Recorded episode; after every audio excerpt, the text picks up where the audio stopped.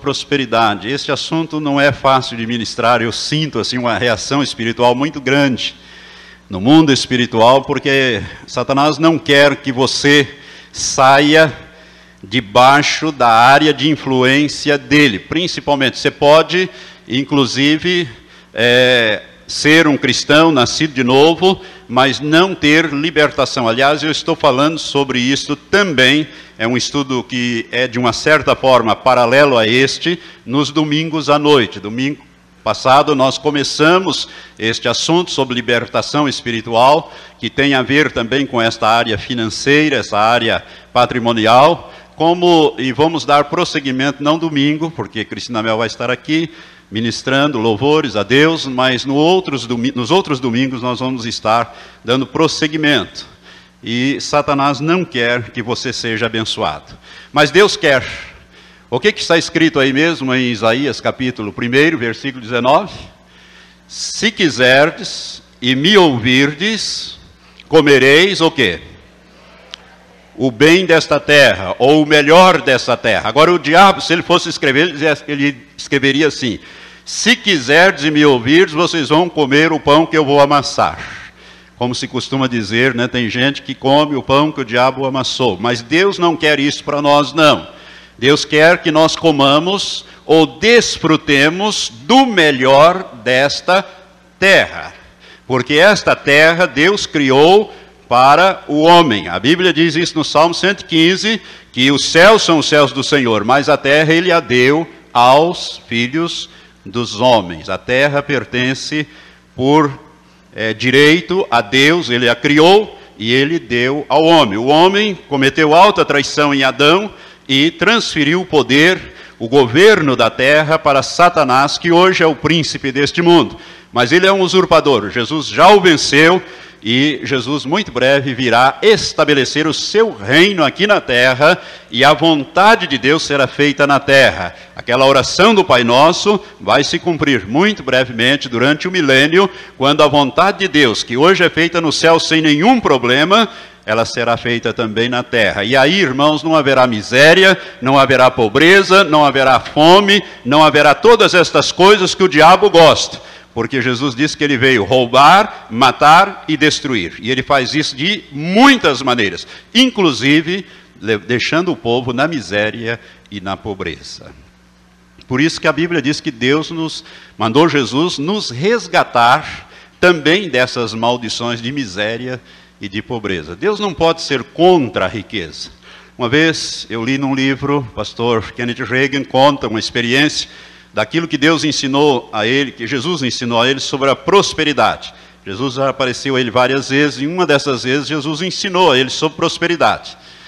E Jesus disse a ele assim: Eu não me oponho que os meus filhos é, sejam ricos, eu me oponho a que eles sejam cobiçosos. Você precisa tomar cuidado, né? porque você pode ser rico, mas você não pode ter o seu coração na riqueza. Porque onde estiver o teu tesouro, aí estará também, disse Jesus, o teu coração. Aí, ao invés de você possuir dinheiro ou prosperidade, o dinheiro é que vai te possuir. Ele que vai ser o seu senhor e não você o senhor dele. Então é isso que Jesus falou aqui. Então você precisa ter cuidado com isto, porque o amor, o apego ao dinheiro é a raiz de todos os males, não o dinheiro. Nós estamos falando sobre isso, que eu sei que Deus vai libertar muitas pessoas desse jugo maligno nesta área financeira. E ela tem muita coisa a ver com as demais áreas da vida da gente, o crescimento nas demais áreas da nossa vida. E nós, quinta-feira passada, nós falamos sobre a vontade de Deus para as finanças. E esse versículo 19 de, do capítulo 1 de Isaías é muito claro quando Deus diz: Se quiserdes e me ouvirdes. Ouvir aí é mais que escutar, é ouvir crer e colocar em prática.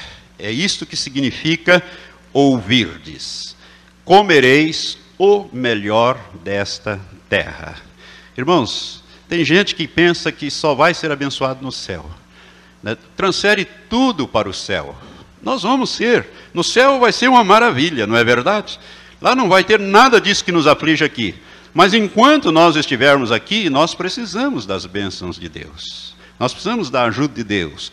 E a Bíblia diz que a bênção do Senhor é que enriquece. E Ele não faz com que essas bênçãos venham acompanhadas de dores. O diabo sim, mas Deus não. Então nós devemos querer comer o melhor desta terra. E eu estou falando então sobre este assunto. Hoje eu disse que eu ia falar sobre os princípios de Deus para finanças. Irmãos, eu leio a Bíblia há mais de quase 50 anos. Que eu sou crente, eu creio que eu leio a Bíblia mais ou menos a esse tempo. Quase 50 anos. E conheço bem a Bíblia. Né, e mais uma vez estamos lendo, eu creio que alguns irmãos estão lendo aí os nove capítulos por dia, para lermos o Novo Testamento em um mês, dentro desse propósito. Conheço bem as Escrituras, conheço bem este assunto que estou ministrando. Por isso posso, não só pelo conhecimento das Escrituras, mas também de uma forma prática na minha vida. Foi, houve um tempo na minha vida que eu deixei de ser dizimista. Eu era juiz, ganhava bem. O juiz ganha relativamente bem. Só que a minha vida era de pendurada naquele cheque especial que naquele tempo era super cheque do Banestado, a gente recebia pelo Banestado. Então, quando chegava na metade do mês, eu ainda tinha dinheiro, mas o dinheiro acabava na metade do mês. Aí, dali para frente, era vermelho, entrava no limite, e ia gastando aquele limite, ia gastando. Quando chegava o, o pagamento final do mês, cobria-se aquele, aquele rombo, sobrava um pouco e nós começávamos outra vez aquilo. Eu estava em Paranacite, Nesta época eu não era pastor, era só juiz, conhecia essas coisas e um dia, indo para o banco, parei o carro e disse, Senhor, esse negócio está tudo errado, eu sei o que, que está errado, eu sei aonde está o problema, mas eu vou inverter isso, eu vou parar com isso.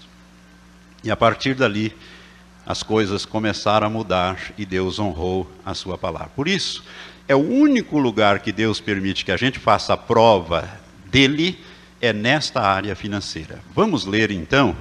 Agora você vai no último livro do Velho Testamento. Para você achar, você acha Mateus, que é o primeiro do Novo Testamento, e volte uma página ou duas e você acha o último livro do Velho Testamento, que é Malaquias, capítulo 3, a partir do versículo 8.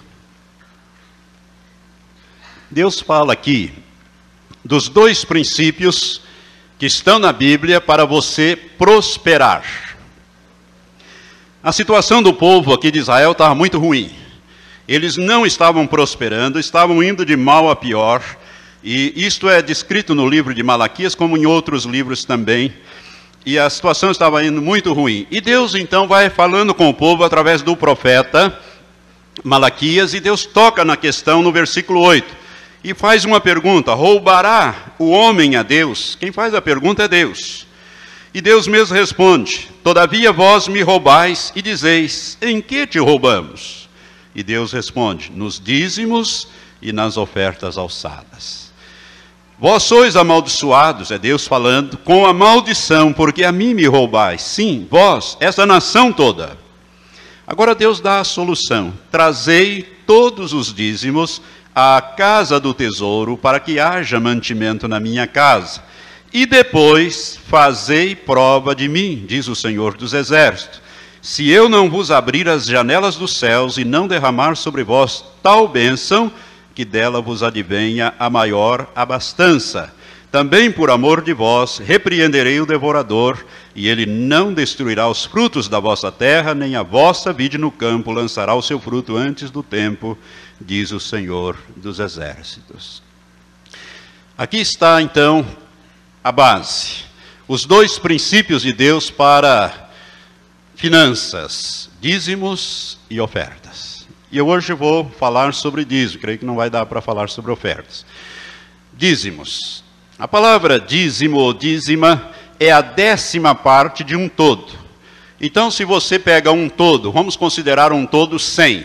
Qual é a décima parte de 100? 10. Não é verdade? Então, o dízimo de 100 é 10. Por quê? Porque é a décima parte de um todo.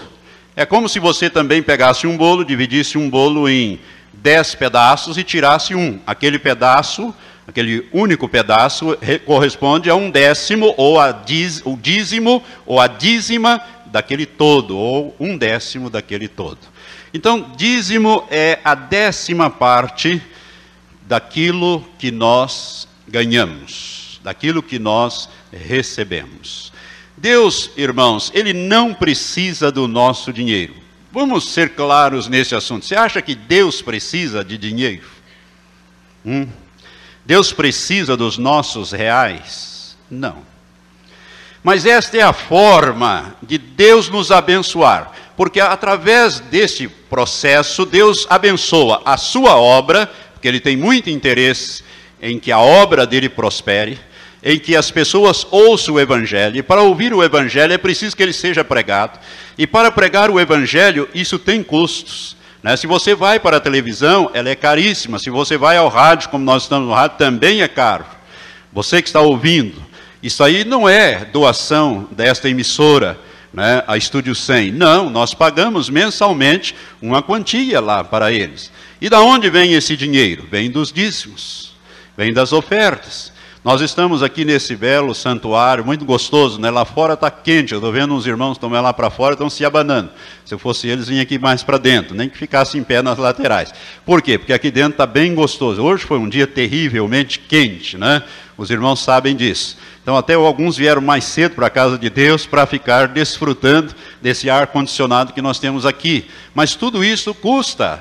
A fatura da Copel, tudo isso é pago. Né? Toda a divulgação que se faz, os salários dos pastores, dos obreiros, que dão o seu tempo, a sua vida. E Jesus disse certa vez: quem prega o Evangelho, viva do Evangelho.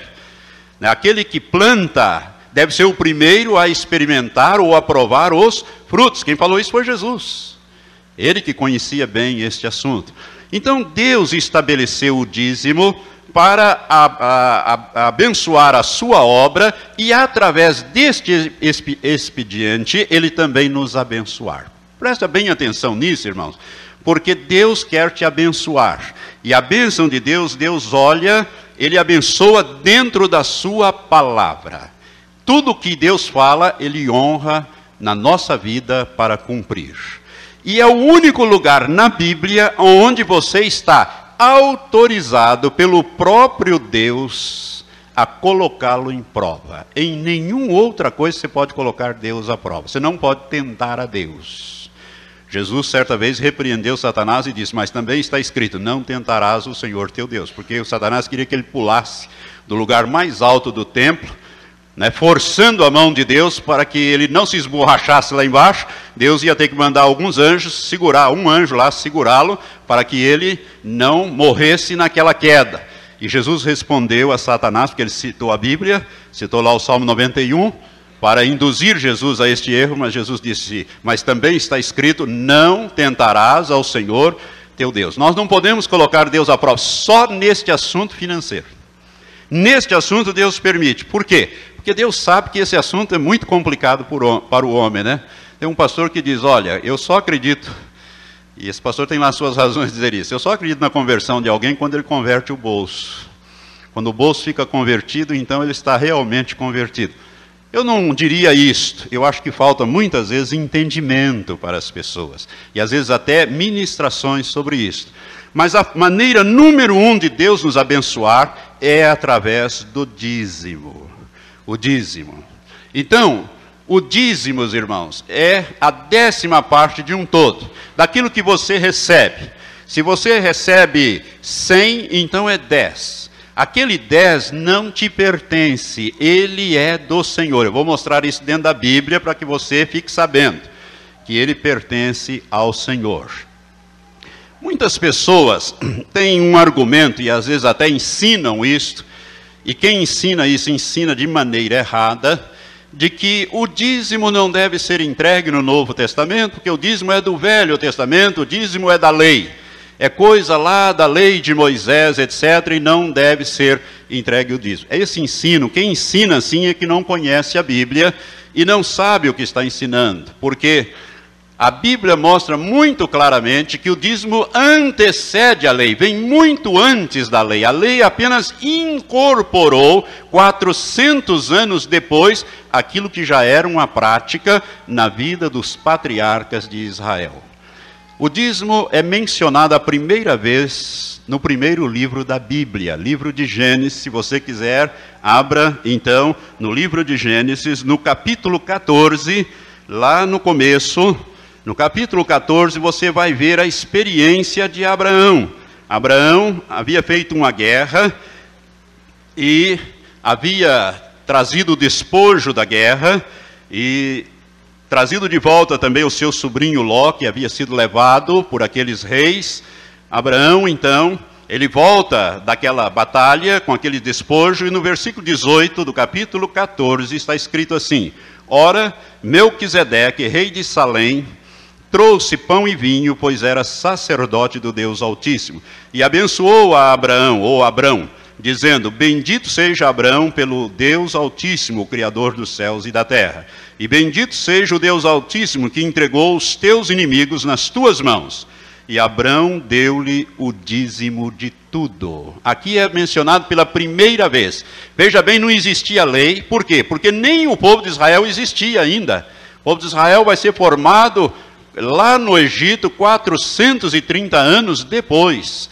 E depois que ele sai do cativeiro do Egito, é que ele, Deus os leva através de Moisés no Monte Sinai e dá a lei, incorpora o dízimo na lei.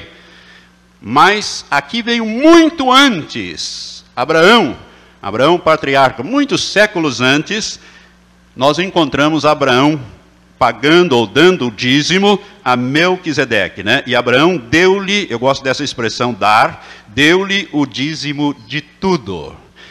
Preste atenção, porque esse Melquisedeque aqui é uma figura de Cristo. A Bíblia diz que Melquisedeque é uma figura de Cristo.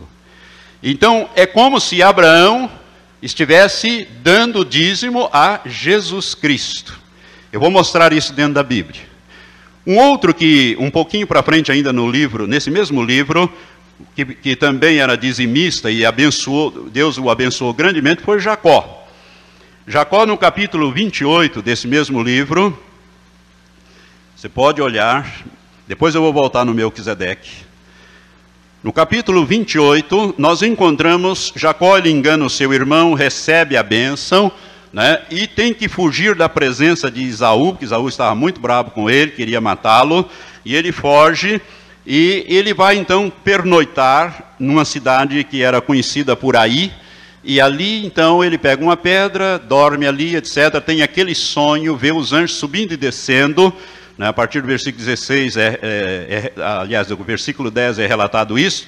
E no versículo 18, quando Jacó acordou, ele diz assim: Jacó levantou-se de manhã cedo, tomou a pedra que pusera debaixo da cabeça e pôs como coluna e derramou-lhe azeite em cima e chamou aquele lugar Betel. Betel quer dizer casa de Deus. Porém, o nome da cidade antes era Luz, não era aí, não, era Luz. Fez também Jacó um voto, dizendo: Se Deus for comigo e me guardar neste caminho, que vou seguindo, e me der pão para comer e vestes para vestir, de modo que eu volte em paz à casa de meu pai, e se o Senhor for o meu Deus, veja bem, Jacó pediu tudo, tudo que ele tinha direito ele pediu, ele botou no cartão ali, né? Ele foi pedindo tudo, né? Deus vai comigo, me abençoa, eu volto, vou voltar em paz, etc., vou prosperar. Depois tudo ali, pediu tudo. E se o Senhor for meu Deus, então esta pedra que tenho posto como coluna será casa de Deus, e de tudo quanto me deres, certamente te darei o dízimo. Está escrito isso aí. Então Deus vai abençoar. Isso aqui é tudo o Velho Testamento antes da lei. Agora a lei vai incorporar isto. Vamos um pouco adiante. Terceiro livro do Velho Testamento, livro de Levítico. Levítico, no capítulo 27, nós vamos encontrar Deus ditando isto para Moisés último capítulo de Levítico 27, nós vamos encontrar ali o versículo 30, por exemplo, lá no finalzinho, diz assim: Também todos os dízimos da terra, quer dos cereais, quer dos frutos das árvores, pertencem ao Senhor, santos são ao Senhor. Então o dízimo é santo ao Senhor. Agora o versículo 32. Quanto a todo o dízimo do gado e do rebanho, de tudo que passar debaixo da vara, esse dízimo será santo ao Senhor. Versículo 34. São esses os mandamentos que o Senhor ordenou a Moisés para os filhos de Israel no Monte Sinai. Então, aqui, o Monte Sinai, ali, o, o, o, quando Deus ditou os dez mandamentos e as demais leis, foi incorporado o dízimo. Vamos voltar ao Melquisedeque. Abra no Salmo 110. Salmo 110. Eu vou te mostrar então, porque tem gente que tem essas dúvidas. Não é dizimista porque acha que o dízimo é lá da lei, etc. Você está vendo aqui que Abraão é antes da lei, Jacó é antes da lei. A lei só veio com Moisés, lá no Monte Sinai, e incorporou, dizendo que o dízimo é santo ao Senhor. Esse Salmo 110 é um salmo, irmãos, que fala sobre o Messias, sobre o Senhor Jesus Cristo. E no versículo 4 está escrito assim: Jurou o Senhor e não se arrependerá.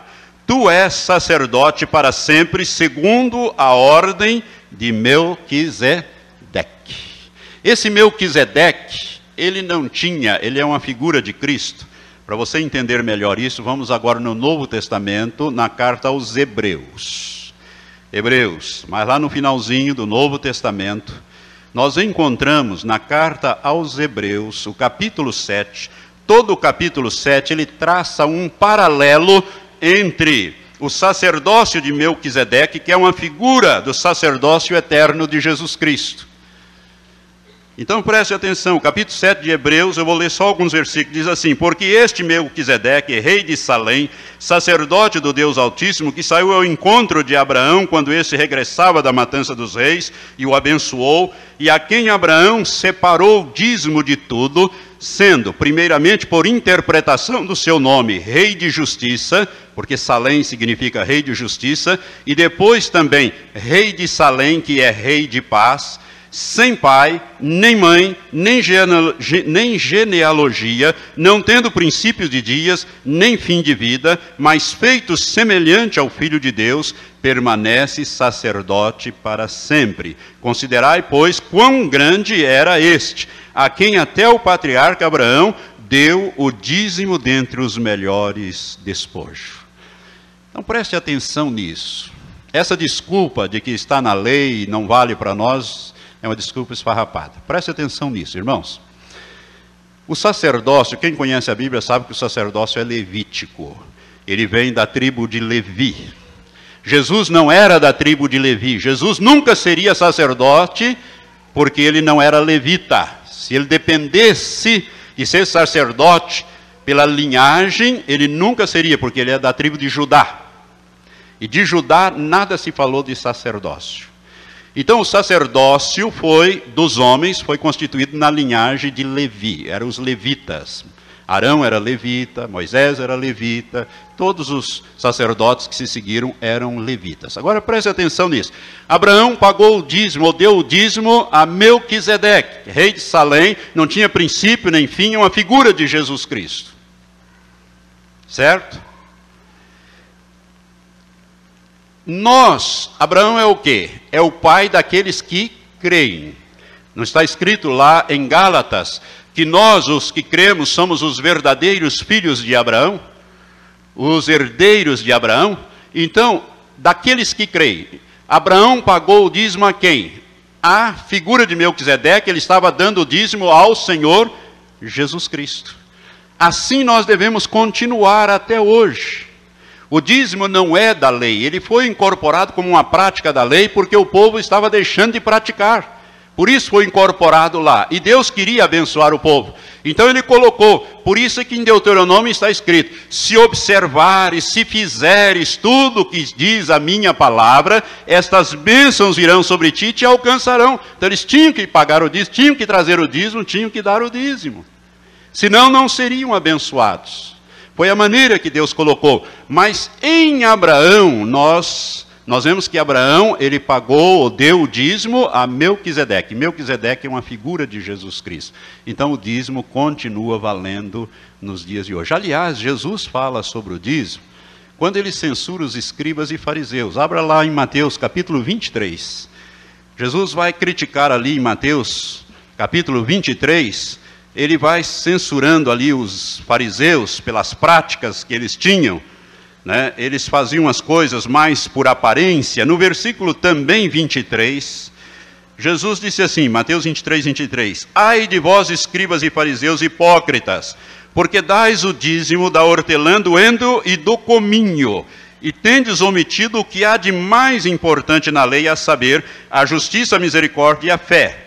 Estas coisas, justiça, misericórdia e fé, estas coisas, porém, devias fazer sem omitir aquelas. Quais são? O dízimo, do endo, da hortelã e do cominho. Jesus confirmou o dízimo e estabeleceu o dízimo. Então, o dízimo é a forma que Deus tem para nos abençoar. Na área financeira. Irmão, você não será abençoado na área financeira se você não for dizimista. A minha experiência me mostrou isso claramente. Eu passei anos de pendurado nesse cheque especial. E conheço muitos testemunhos de pessoas que viveram assim. Estou olhando aqui para uma irmã, né, e conversando com o seu marido um tempo desse atrás, ele diz: Ó, oh, pastor, ó, primeiro, quando o senhor ensinou isso aí, faz tempo já que eu ensinei isso, eu comecei a praticar e Deus começou a me abençoar. E eu fui abençoado, abençoado, fui abençoado. Mas chegou num ponto em que eu resolvi parar de ser dizimista. Olha a minha situação hoje. Estou assim, assim, assado. Então hoje eu quero fazer um acerto. E Deus começou, fez um acerto, né? pediu perdão a Deus, etc. E Deus começou a abençoar esse irmão novamente. Ele está aqui. Né? E eu louvo a Deus porque ele está sendo novamente abençoado. Porque Deus é bom. Desde que nós andemos pelo caminho dele, Deus é bom. Ele perdoa, restaura e nos abençoa. E ninguém tem mais coisas para abençoar do que Deus, né? Deus é bom para abençoar, mas nós temos que andar nos seus caminhos. Então, o dízimo é santo ao Senhor. Preste atenção no que diz o profeta Malaquias. Vamos voltar lá novamente agora, em Malaquias, no último capítulo, última página do Velho Testamento, diz assim: Trazei todos os dízimos Irmãos, aqui começam alguns a tropeçar. Todos os dízimos, essa expressão diz dízimo de todos, Malaquias 3,10. Trazei todos os dízimos. Tem gente que dá ou entrega dízimo de algumas coisas e outras não. Preste atenção, eu, como juiz, posso te dizer isso porque está na lei, e quem é advogado sabe disso. Se você rouba mil ou rouba 100, ou rouba 10, o crime é o mesmo. Não é verdade? Não é verdade? Quem é advogado que sabe disso.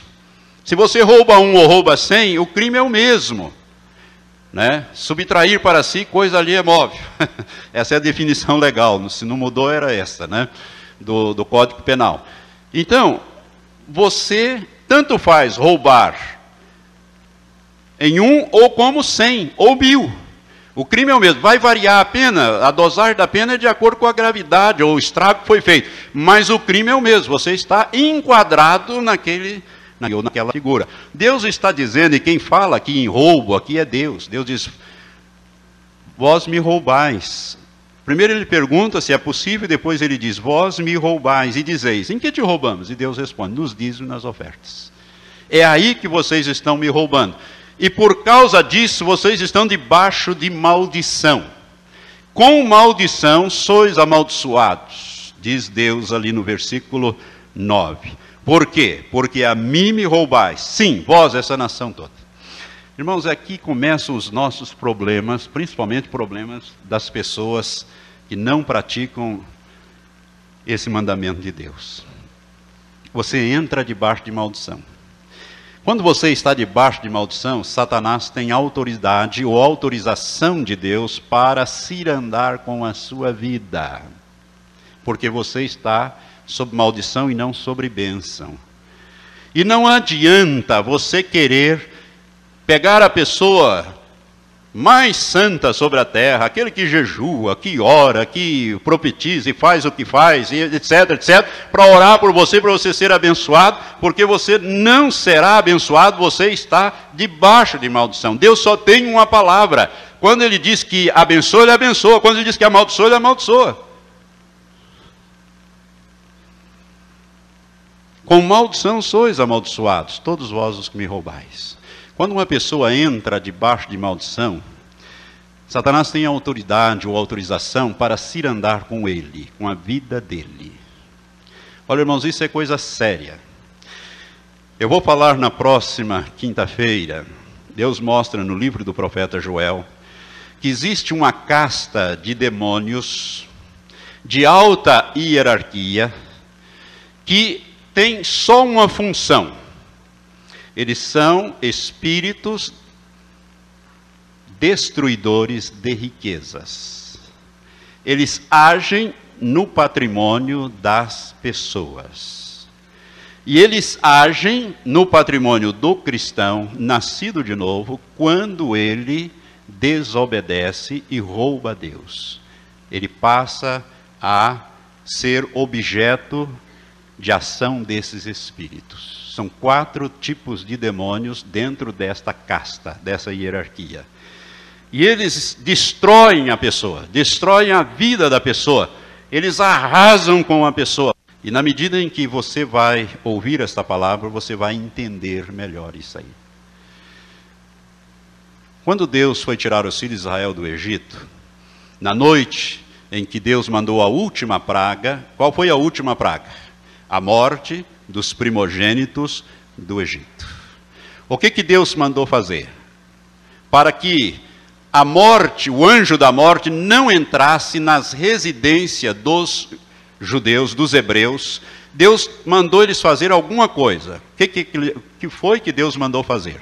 Deus disse a eles que eles deveriam matar um cordeiro, que é símbolo de Jesus Cristo, e pegar o sangue desse cordeiro, separar numa bacia, a carne eles iam assar no fogo e comer, porque Jesus, ele pagou a nossa morte, ele desceu ao inferno, e eles tinham que comer totalmente, não podiam quebrar nenhum osso daquele, daquele cordeiro, porque ele simbolizava Jesus, e Jesus não teve nenhum dos seus ossos quebrados.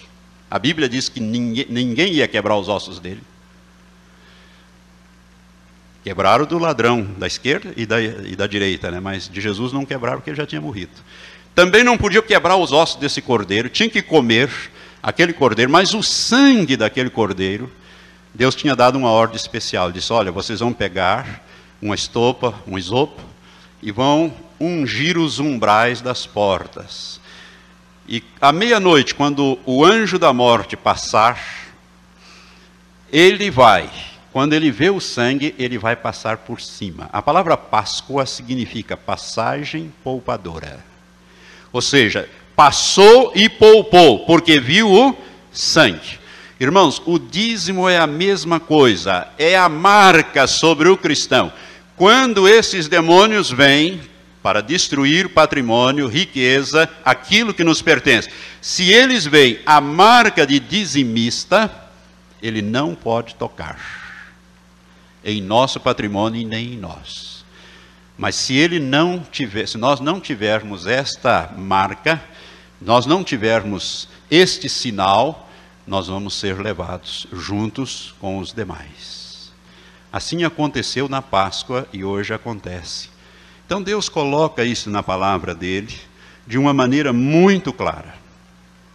Como o tempo já esgotou, eu vou deixar este assunto para abordar na próxima quinta-feira e não adianta, meu irmão, você jejuar, orar, você fazer qualquer coisa para que esses demônios saiam. Não adianta também você querer expulsá-los em nome de Jesus. Por quê? Não que o nome de Jesus não tem poder, mas é porque você está debaixo de maldição. Com maldição sois amaldiçoados. Então, a única maneira de acertar isto é colocando em ordem a sua vida nesta área.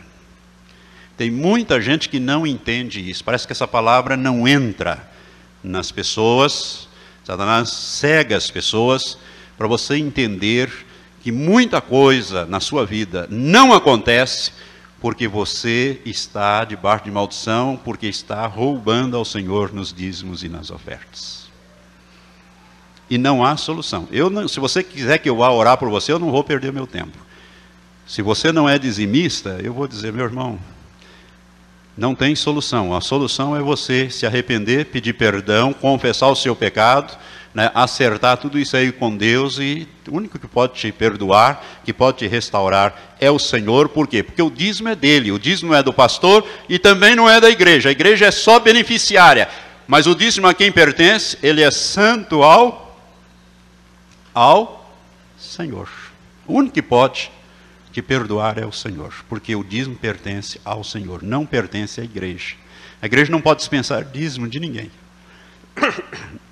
que a igreja é apenas beneficiária e não o titular. Titular do crédito, titular do dízimo é do Senhor. E nem teu também é. Então, a primeira coisa que eu quero que você aprenda aqui de Malaquias 3 é que o dízimo deve ser dado de tudo, todos os dízimos. O que, que é isso, pastor? Significa o seguinte, meu irmão. Vou dar um exemplo prático. Você ganha mil reais por mês, recebe mil reais por mês, mas você ganha também da sua empresa, por exemplo, o aluguel de casa. Quanto que custa aquela casa? 200 reais por mês. Ele te paga lá 200, 300 reais. Aquilo ali você tem que dar o dízimo, porque é um tipo de renda. Se você não tivesse, você teria que pagar aquilo. Não é verdade? Você iria tirar daquele 90% que fica com você. Então aquilo ali é um acréscimo. Nós temos que ser muito criteriosos com estas coisas, porque roubar a Deus, você pode às vezes estar tá pensando que não está roubando, mas está. Está. Por exemplo, eu compro, naquele tempo da inflação, acontecia muito isso, né? Você, quando a inflação era galopante, e queira Deus que ela não volte, a gente comprava um carro por 10 mil e na hora de vender vendia ele por 15. Lembra disso? Agora não, agora as coisas entraram mais nos eixos, né?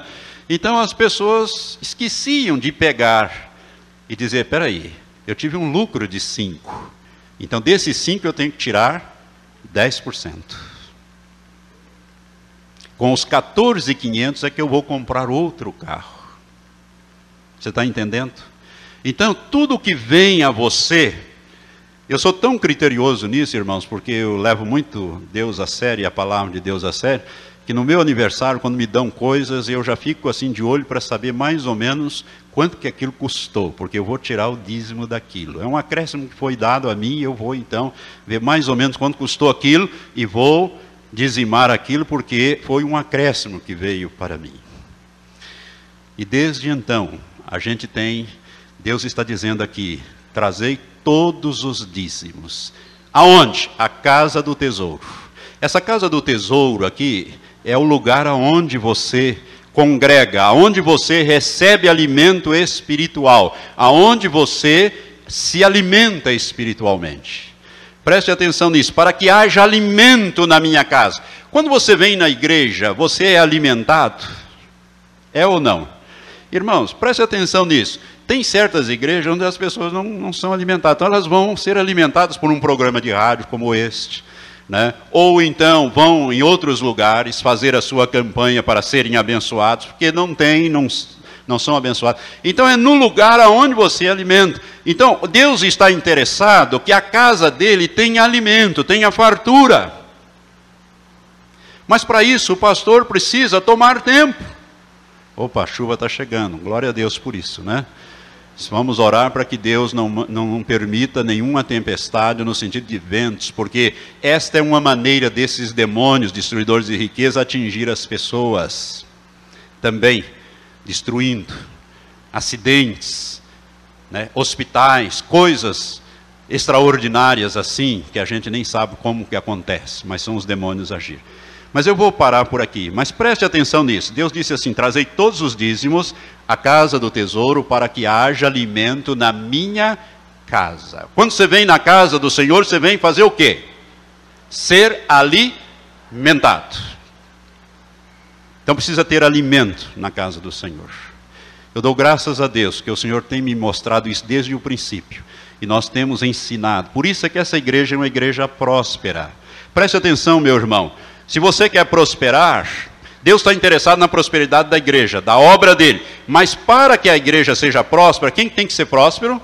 Os que frequentam, os membros ou os frequentadores da igreja. A prosperidade da obra do Senhor passa primeiro pela tua prosperidade. Se a igreja é próspera, mas o povo é pobre, tem alguma coisa errada. Ou Se o povo é rico e a igreja é pobre, também está errado. Tem que ser a igreja próspera e o povo próspero. Ou o povo próspero e a igreja próspera. Deus mandou que as doze tribos, ele separou a tribo de Levi e disse: Olha, Levi não vai ter possessão, não vai ter terra, não vai plantar, não vai. Levi, os, os levitas vão ser só sacerdotes e vão só cuidar da minha obra. Só que é o seguinte: as outras tribos vão ter que trazer o dízimo. Deus instituiu o dízimo, botou na lei e disse que era para eles entregarem aos filhos de Levi e aos sacerdotes. Então a pergunta que eu faço é o seguinte: por exemplo, a tribo de Judá, com quanto que a tribo de Judá ficava? Do 100 ela entregava 10, ficava com 90. A tribo de Zebulon ficava também com 90. Bom, Levi ia recebendo 10 de um, 10 de outro, 10 do outro. Quanto Levi recebia? Tinham 12 tribos. Levi não pagava disso. Quanto que Levi recebia? 110, porque 11 tribos pagava 10%. Levi recebia 110. Levi era mais próspero, mais abençoado. Você está entendendo? Então Deus quer abençoar a obra dele, mas quer abençoar a sua vida para você ser o canal da bênção. Irmãos, o ano de 2003 pode ser, daqui para frente, 2003, 2004, 2005, pode ser anos muito prósperos na sua vida, se você levar Deus a sério e a sua palavra a sério. Você pode colocar Deus à prova neste caso. É o único lugar onde Deus te permite colocar à prova. Ele diz: trazei e depois fazei prova de mim. Tem muita gente que quer inverter, né? Quer dizer assim: ah, Senhor, o dia que o Senhor me der, que o Senhor me deixar bem rico, eu vou ser um grande dizimista. Essa pessoa nunca será. Por quê? Porque ele está invertendo a ordem. Primeiro é trazei, e depois Deus vai abençoar. Isso é tão sério, irmãos, que as pessoas não entendem isso, parece que ficam cegas para isso e pensa que o pastor está querendo enriquecer ou tirar. Não, meu irmão, eu estou dando essa palavra, essa palavra eu tenho uma direção para dá-la desde o final do ano passado, desde outubro do ano passado, que o Espírito Santo me mostrou que eu preciso ministrar essa palavra. Eu escolhi para fazê-lo em janeiro, novamente. Para que você seja abençoado em 2003, 2004, 2005 e daqui para frente. Porque Deus quer nos abençoar com toda sorte de bênção.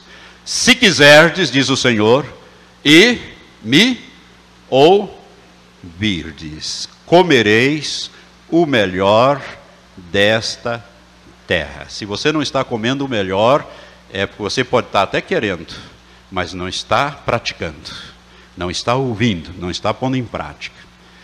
É uma coisa tremenda isto. Você diz, ah, pastor, mas eu sou um funcionário público. E eu não vou ganhar mais do que eu ganho. Engano teu. Eu nunca vi em tanto tanta ajuda na minha. Eu já nem me preocupo mais com esse negócio. Irmãos, para abençoar os filhos de Israel, o que, que Deus fez com o Egito? Abençoou o Egito, para que o Egito pudesse abençoar os filhos de Israel. A mesma coisa, se você. Não é sem razão que um certo empresário um dia me disse: Olha, pastor, eu gosto muito de ter empregados lá da sua, da sua igreja porque eles são diferentes. São pessoas alegres, são pessoas bem dispostas, são pessoas de confiança, são pessoas. E fez uns rasgados elogios. Lá tinha alguns dos membros da nossa igreja. Mas eu pensei, porque ele é um descendente de, de árabes, né? E os libaneses, os árabes são muito espertos, né? Eu falei, mas eu sei por que, que é. É porque o nosso povo é um povo abençoado, somente quando ele é fiel. E aonde você está, você vai ser uma bênção. Deus disse a Abraão: Se tu uma bênção. Por causa de você, Deus vai abençoar a sua empresa, o seu patrão. Vai fazer com que a venda prospere. Por quê? Porque você está debaixo da bênção. Deus diz: Eu quero abençoar o Jackson. Então, para abençoar o Jackson, eu vou ter que abençoar mais uma dúzia. Não tem problema, eu abençoo essa dúzia junto. Mas eu atinjo, eu quero atingir, eu quero abençoar, porque ele está dentro da minha palavra e eu quero abençoá-lo. E eu vou abençoá-lo. E quando Deus resolve abençoar uma pessoa, irmão, né, é uma maravilha. Deus diz assim: ó, essas bênçãos virão e te alcançarão.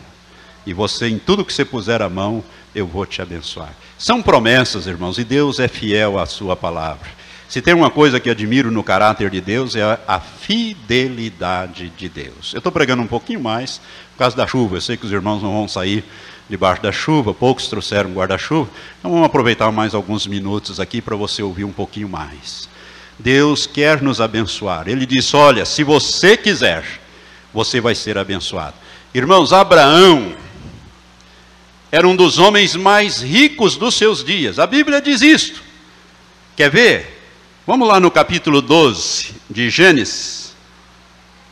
Acho que é 12 ou 14, eu já vou achar para você aqui. É, no capítulo 13. Abraão esteve no Egito, né, e, de, e, disse assim: Subiu, pois, Abraão do Egito para o Negueb, levando sua mulher e tudo que tinha, e logo acompanhava. E diz o versículo 2: Abraão era muito rico em gado, em prata e em ouro. O que, que ele era rico mesmo? Gado, prata e ouro. Era a riqueza daqueles dias. Né? Prata e ouro. Prata e ouro vale até hoje, né? Gado também. Quanta gente rica em gado aí. Né? Se você olhar a vida do filho de Abraão, que foi Isaac, a Bíblia diz que Isaac foi morar lá com o rei, né? e ele plantava e colhia cem por um. Ele enriqueceu tanto que o rei disse assim: Olha, quer saber de uma coisa? Vai, pega, ah, vai embora, porque você está ficando mais rico do que nós. E Deus abençoou aquele rei. Depois aquele rei, depois de ter expulso Isaac, ele foi atrás de Isaac e disse: Olha, vamos fazer uma aliança, porque eu sei que Deus está contigo. Então vamos fazer uma aliança para eu ser abençoado também. Mas Isaac era assim, Jacó. Irmãos, você já leu a história de Jacó?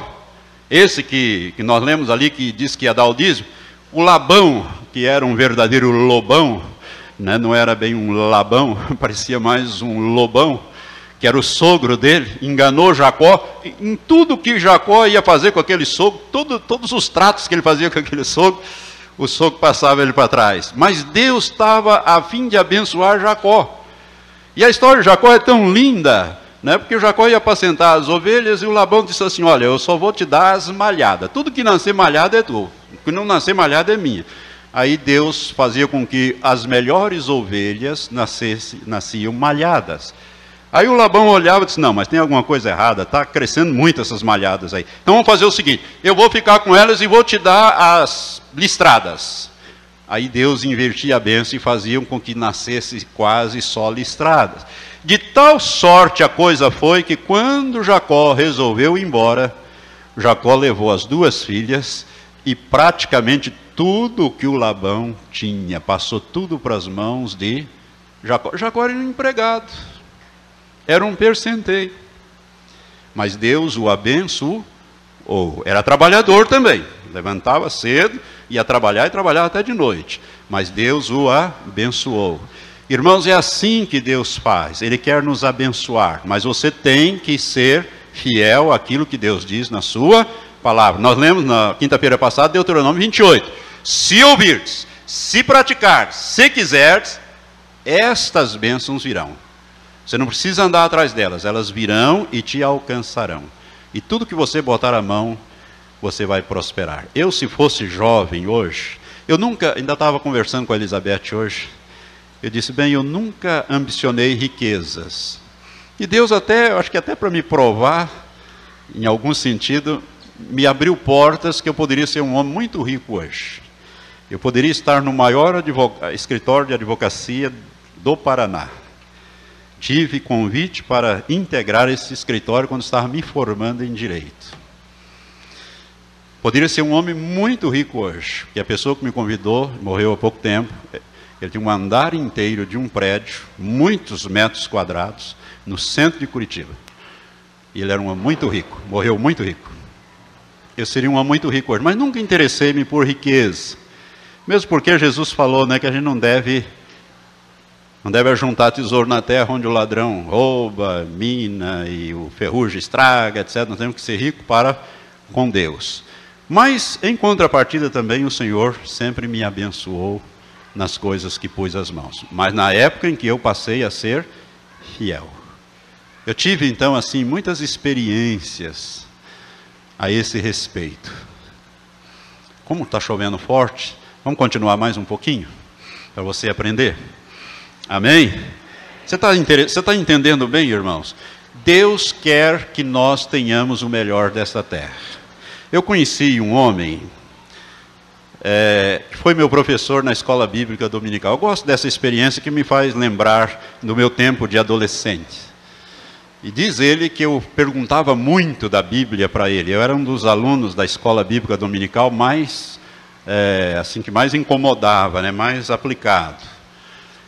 E esse rapaz, ele, eu me lembro, ele era de uma família muito pobre. Ele veio do norte, lá em Londrina, esse fato aconteceu. E ele é, foi trabalhar no banco, como contínuo do banco.